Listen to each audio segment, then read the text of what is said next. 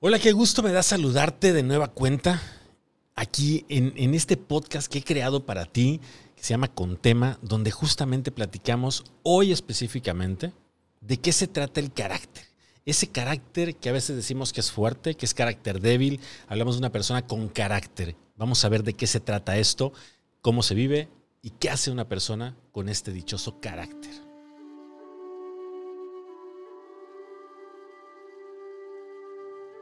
Fíjate que cuando nosotros empezamos a darnos cuenta que, que, nacemos y crecemos y nos vamos formando, se empieza a gestar algo que se llama carácter. Para muchas personas dicen que tenemos carácter fuerte. Para otras, que tenemos un carácter débil, que somos llevaderos, que somos medio sumisos. Pero en definición, como tal, ¿de qué se trata el carácter? Bueno, déjame te platico un poco. El carácter posee múltiples significados. ¿sí? En un determinado contexto, Hablar del carácter de una persona nos permite hacer mención de su personalidad y de su temperamento. La personalidad tiene dos características. Una es el carácter y otra es justamente el temperamento. Se trata de este esquema psicológico con las particularidades dinámicas de un individuo. ¿Qué quiere decir esto? Que el carácter no es algo que se traiga desde el seno materno, sino que es algo que nos va afectando rotundamente por el medio ambiente. Se ve afectado por la cultura, por el entorno social, por donde vive cada persona. Entonces, este carácter va a ser delimitado por aquello que nos está enseñando algo, por el medio donde vivimos. Hay investigadores que expresan que el carácter es aquello que nos diferencia de nuestros semejantes y que el resultado del aprendizaje social, así como eh, está relacionado con los hábitos de cada individuo y la forma en que reacciona frente a las experiencias. Ojo con esto, ¿vale? Ahí va de nuevo. El carácter es aquello que nos diferencia de nuestros semejantes y que es el resultado de este aprendizaje social. ¿sí? este aprendizaje ¿sí? es el que está relacionado con los hábitos que nosotros tenemos y que le va a dar forma a la reacción que tenemos ante las experiencias. Entonces, el carácter no termina de formarse sino hasta el final de la adolescencia. Desde que nacemos estamos trabajando con el carácter. Ya traemos un temperamento, que ese sí es innato, que ese sí es el de familia, que ese sí es el que adoptamos de nuestro padre y de nuestra madre. Pero el, el carácter ¿sí? va a terminar de formarse en la adolescencia. Cuando empezamos a crecer y empezamos a experimentar ciertas cosas, ahí es donde viene el carácter. ¿Qué relación va a tener con el temperamento como tal? Es importante que aclaremos algo. ¿sí? No es exactamente lo mismo carácter que temperamento, como te estaba yo diciendo hace un momento. El, el, temperamento reúne los aspectos biológicos del carácter. Está vinculado con el proceso fisiológico y aquellos factores genéticos que van a colaborar de manera significativa en las conductas sociales de cada persona. Y el carácter, por otra parte, es el conjunto de aspectos psicológicos ¿sí? que se moldean con la educación, el trabajo de voluntad y los hábitos y que va a permitir una reacción de cada individuo frente a las experiencias. Por eso es importante que señalemos que el carácter está íntimamente ligado al temperamento y que actúa en consecuencia de este en la mayoría de las personas. Para la conformación y la creación del carácter, son necesarios tres componentes indispensables. El primero es la emotividad. ¿Qué quiere decir la emotividad? Es la repercusión emocional que el individuo tiene frente a los sucesos, estas reacciones emocionales que tenemos ante ciertos sucesos. El segundo elemento componente, la actividad, que es la inclinación del individuo a responder ante un determinado estímulo. Y el tercero es la resonancia, que es la respuesta que nosotros vamos a tener ante estos sucesos. ¿Sí? ante estas experiencias que vamos viviendo. Por ello es que es esta íntima relación que se empieza a generar entre temperamento y carácter. ¿Cuáles son los, los tipos de carácter que nosotros vamos a empezar a, a identificar? Porque ahí es donde la persona empieza a generar este dichoso carácter fuerte o carácter débil. Aquellas personas que tienen un carácter nervioso, ¿sí?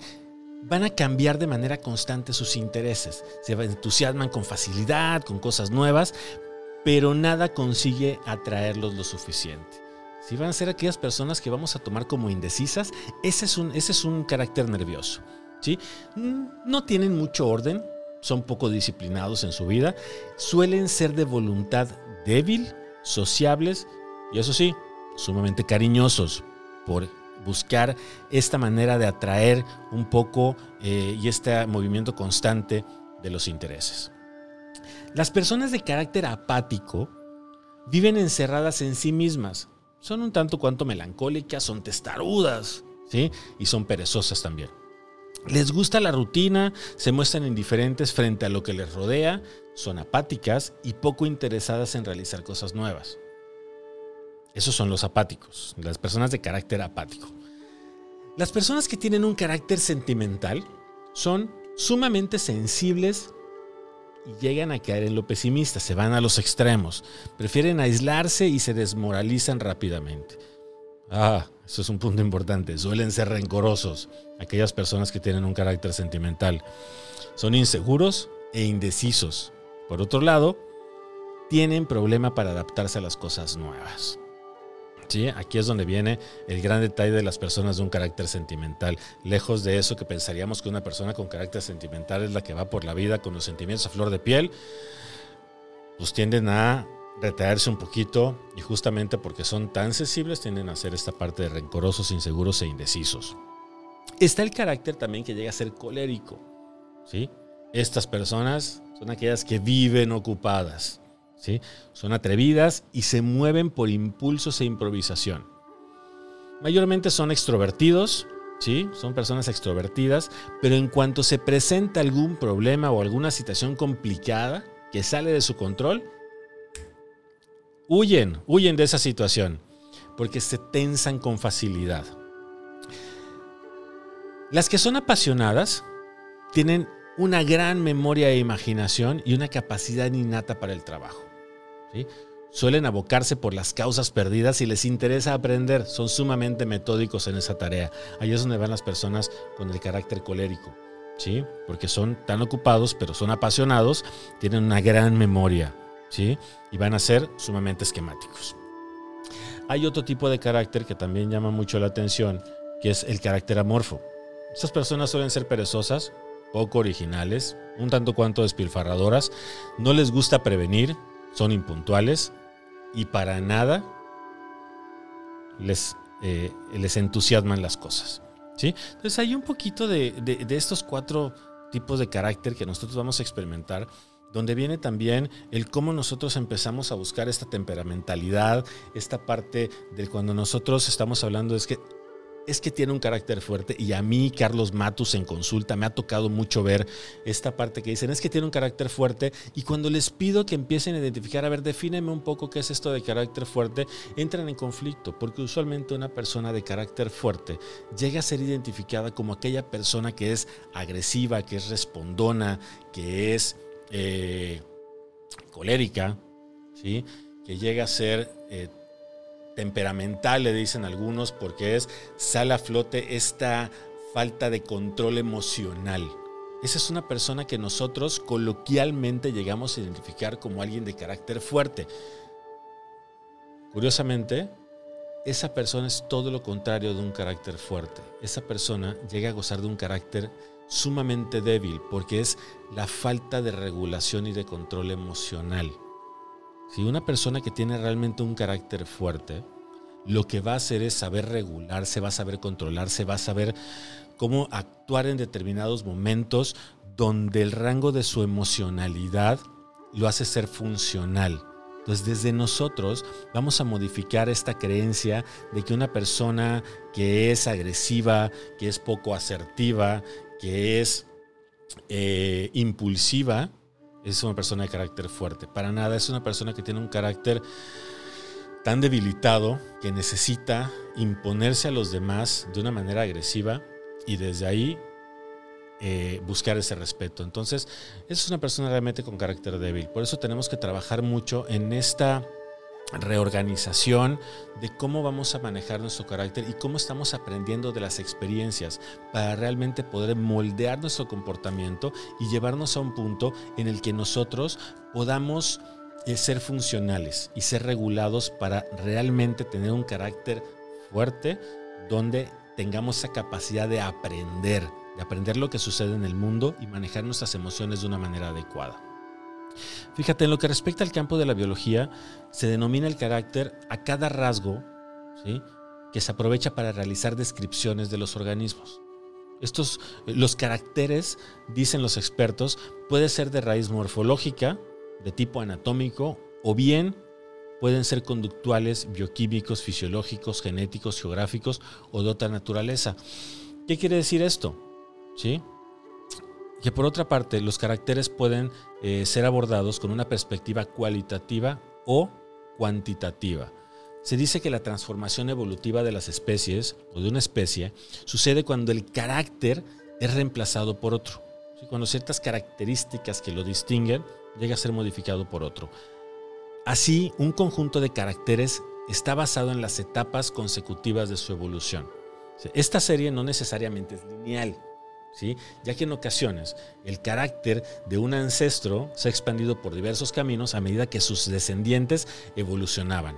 Por eso es que en el ámbito de la música, en cambio, sí, o podemos tomar que el carácter de una obra es entendido como el modelo en que un compositor pretende que quien dirige la orquesta y los músicos que la integran la ejecuten.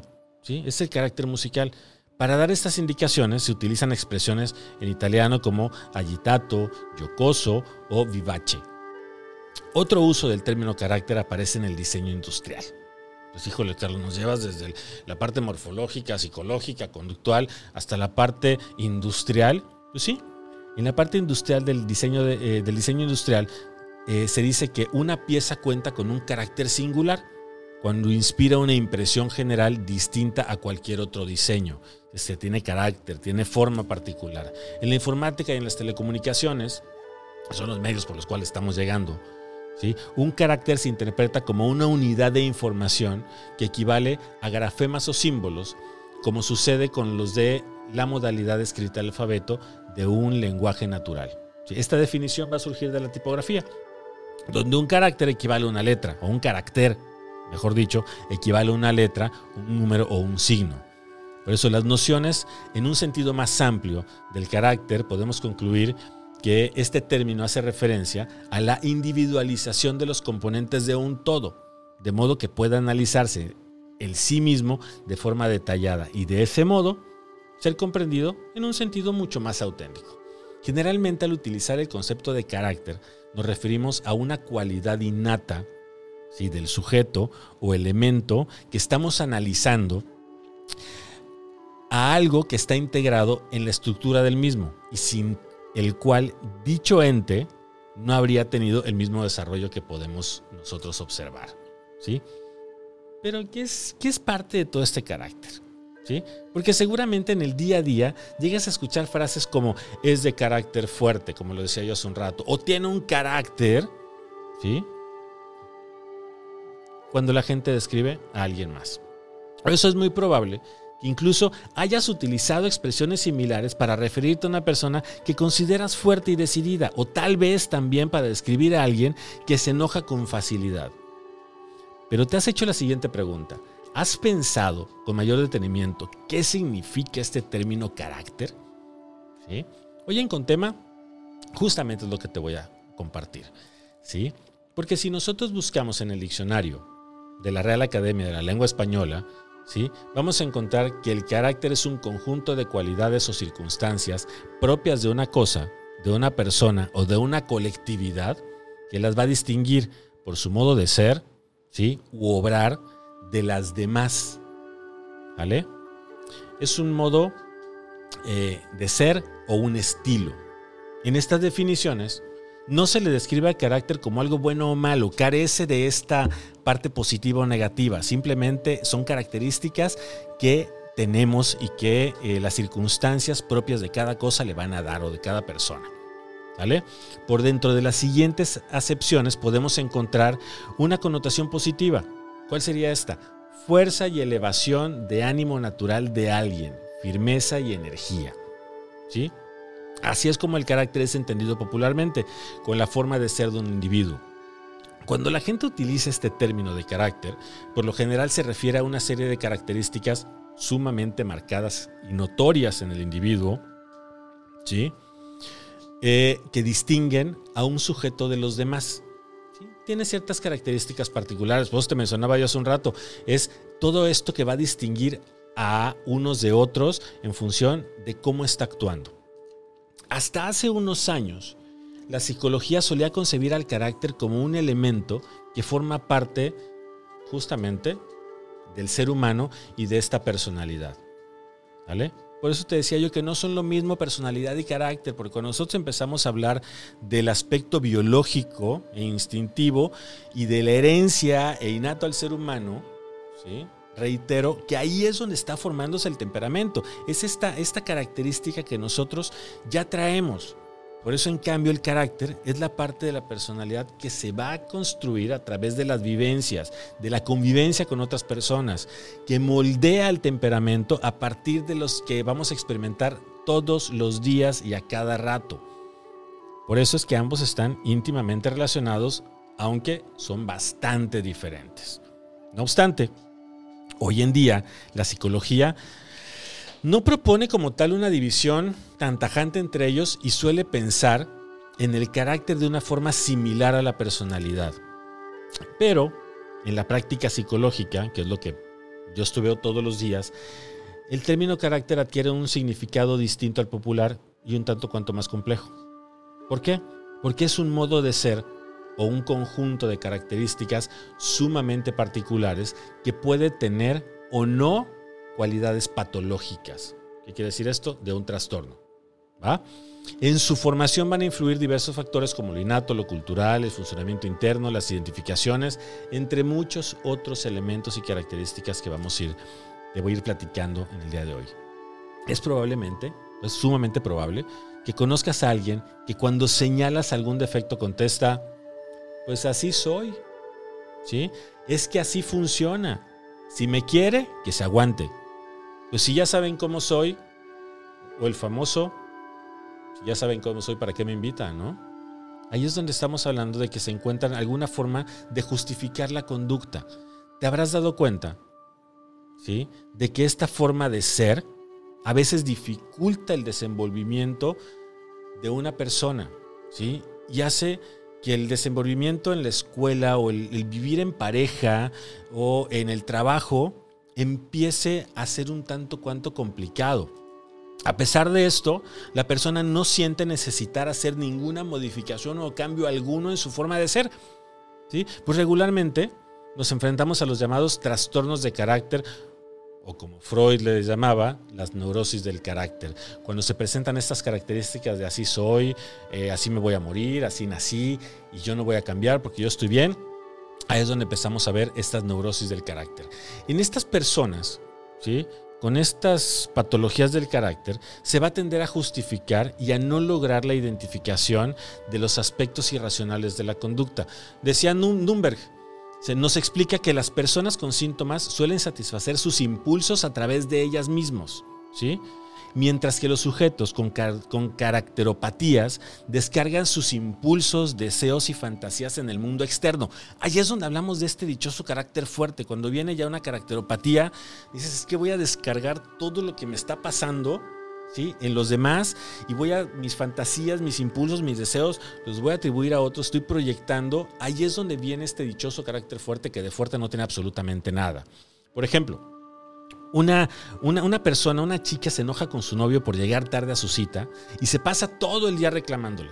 ¿sí? Ella quizás argumente que la impuntualidad es una falta de respeto, pero también es posible que al exigir que él llegue a la hora que ella desea, ni un minuto más, ni un minuto menos, esté expresando su deseo de controlarlo. Cualquier parecido con la realidad es mera coincidencia, ¿eh? El carácter, por eso, es que no siempre se reconoce de forma directa o evidente tiene muchos matices, tiene muchas cosas truculentas. ¿Sale?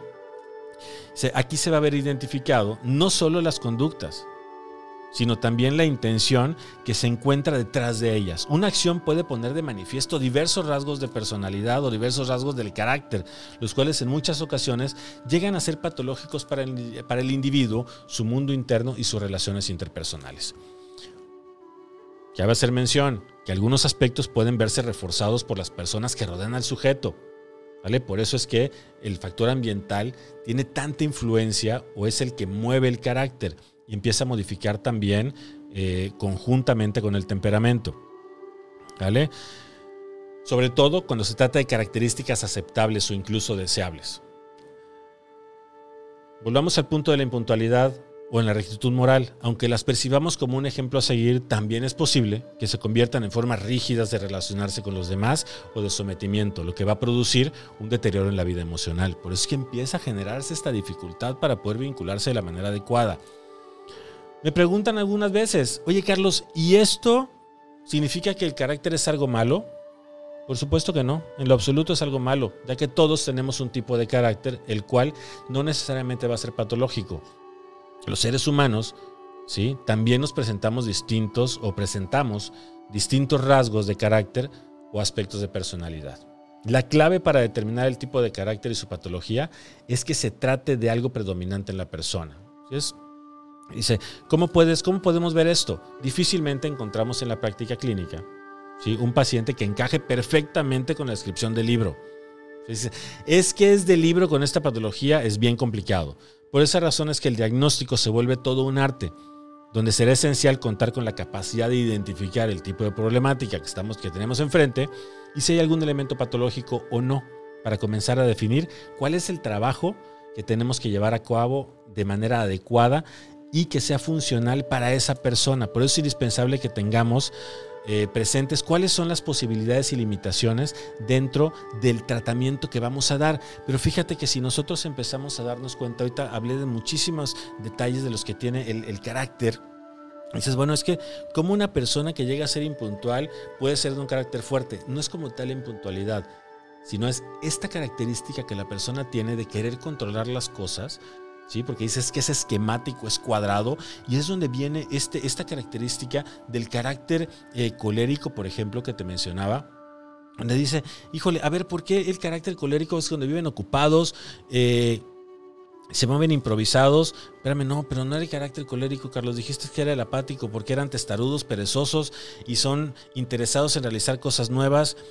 pero bueno, realmente es donde nosotros tenemos que darnos cuenta, ¿sí? De a dónde va la funcionalidad del ser humano. Realmente que nosotros busquemos el ser funcionales o disfuncionales debe de ser la meta más importante. Siempre, aquí en Contema te vas a dar cuenta de que todo va a ser psicoeducación. ¿Por qué? Porque entre más nosotros nos demos cuenta e identifiquemos cuáles son las características eh, de personalidad, de interacción, me atrevo a afirmar que es lo más viable, las características de interacción que nosotros tenemos con nosotros mismos y con el medio que nos rodea, ¿sí? el fortalecimiento de estas relaciones intrapersonales y las relaciones interpersonales es lo que va a empezar a definir cómo va a ser nuestro carácter. Es el darnos cuenta, el hacer esta introspección de qué es lo que realmente está pasando con nosotros. Para decir, puedo regular mi carácter, puedo controlarme, puedo darme cuenta de que estas características de mi personalidad llegan a ser, llegan a obstaculizar mi desarrollo interpersonal y tengo que hacer ciertas modificaciones. Aquí es donde nosotros tenemos que buscar la ayuda de un profesional de la salud mental para poder hacer las modificaciones adecuadas y quitarnos este carácter fuerte o esta etiqueta de carácter fuerte, negativamente hablando, y tomar este carácter fuerte como estas cualidades que nosotros tenemos para hacerle frente a situaciones sumamente complicadas, donde nos podemos sentir vulnerables, pero tenemos la capacidad de poder hacerles frente con todas las habilidades, destrezas, cualidades que nosotros poseemos. Aquí es donde tenemos que poner mucho más énfasis. Qué gusto poder compartir contigo este tipo de temas. Y todas las dudas ya sabes que me las puedes mandar por un correo electrónico a carlosmatus.com me.com o en mis redes sociales. En Instagram es arroba B o también a través de Facebook. Entonces, vamos a aprender juntos. Nos vemos en el próximo con tema.